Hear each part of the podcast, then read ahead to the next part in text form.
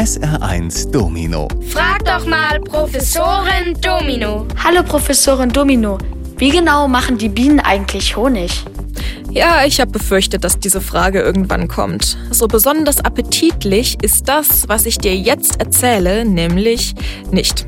Okay, der Anfang geht noch und den kennst du auch. Die Biene fliegt von Blüte zu Blüte und sammelt Nektar. Den bringt sie aber nicht in einem hübschen Körbchen nach Hause. Nö, sie saugt ihn in ihren Nektarmagen und spuckt ihn im Bienenstock wieder aus. Diese Mischung aus Nektar und Magensäften wird jetzt immer wieder von anderen Bienen geschluckt, mit Spucke und Verdauungssäften vermischt und wieder hochgewirkt. Dadurch wird er immer dickflüssiger. Das wiederholen die Bienen so lange, bis sie der Meinung sind, dass das Nektar-Spucke-Gemisch genau richtig ist. Nicht zu dick und auch nicht mehr zu dünn. Dieser eingedickte Saft wird dann in die Waben im Bienenstock verteilt und mit einem Wachsdeckel verschlossen. Fertig ist der Honig und der schmeckt dir jetzt hoffentlich noch genauso gut wie vorher. SR1 Domino. Frag doch mal Professorin Domino. Hallo Professorin Domino. Was ist eigentlich der Unterschied zwischen Viren und Bakterien? Ja, die zwei werden oft zusammen genannt. Das liegt wohl daran, dass beide krank machen können und so klein sind, dass wir sie mit bloßem Auge nicht sehen. Dabei sind Bakterien deutlich größer als Viren, bis zu 100 Mal. Außerdem haben sie einen Zellkern, in dem ihr komplettes Erbgut steckt. Bakterien sind übrigens nicht nur schlecht. Es gibt auch viele gute Bakterien. Die leben zum Beispiel in unserem Darm und erledigen da wichtige Aufgaben. Von Zeit zu Zeit teilen sich die Bakterien. So pflanzen sie sich fort.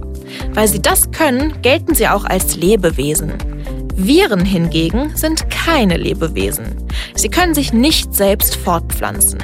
Dazu brauchen sie einen Wirt, also zum Beispiel einen Menschen. Wenn sie den befallen, dringen die Viren in dessen Zellen ein und programmieren sie so um, dass die neue Viren produzieren und ihre eigentliche Aufgaben nicht mehr erledigen. Und genauso arbeitet übrigens auch ein Computervirus. Es programmiert Teile des PCs einfach um. SR1 Domino. Frag doch mal Professorin Domino. Hallo Professorin Domino, warum muss man sich eigentlich waschen? Das ist doch ziemlich nervig. Das stimmt schon, aber es ist eben auch ziemlich hilfreich. Vor allem die Hände sollte man regelmäßig mit Seife waschen.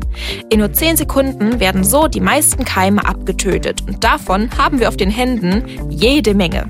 Überleg doch mal, was du so den ganzen Tag alles anfasst und wer da vorher seine Finger dran hatte und was die Finger vielleicht davor gemacht haben.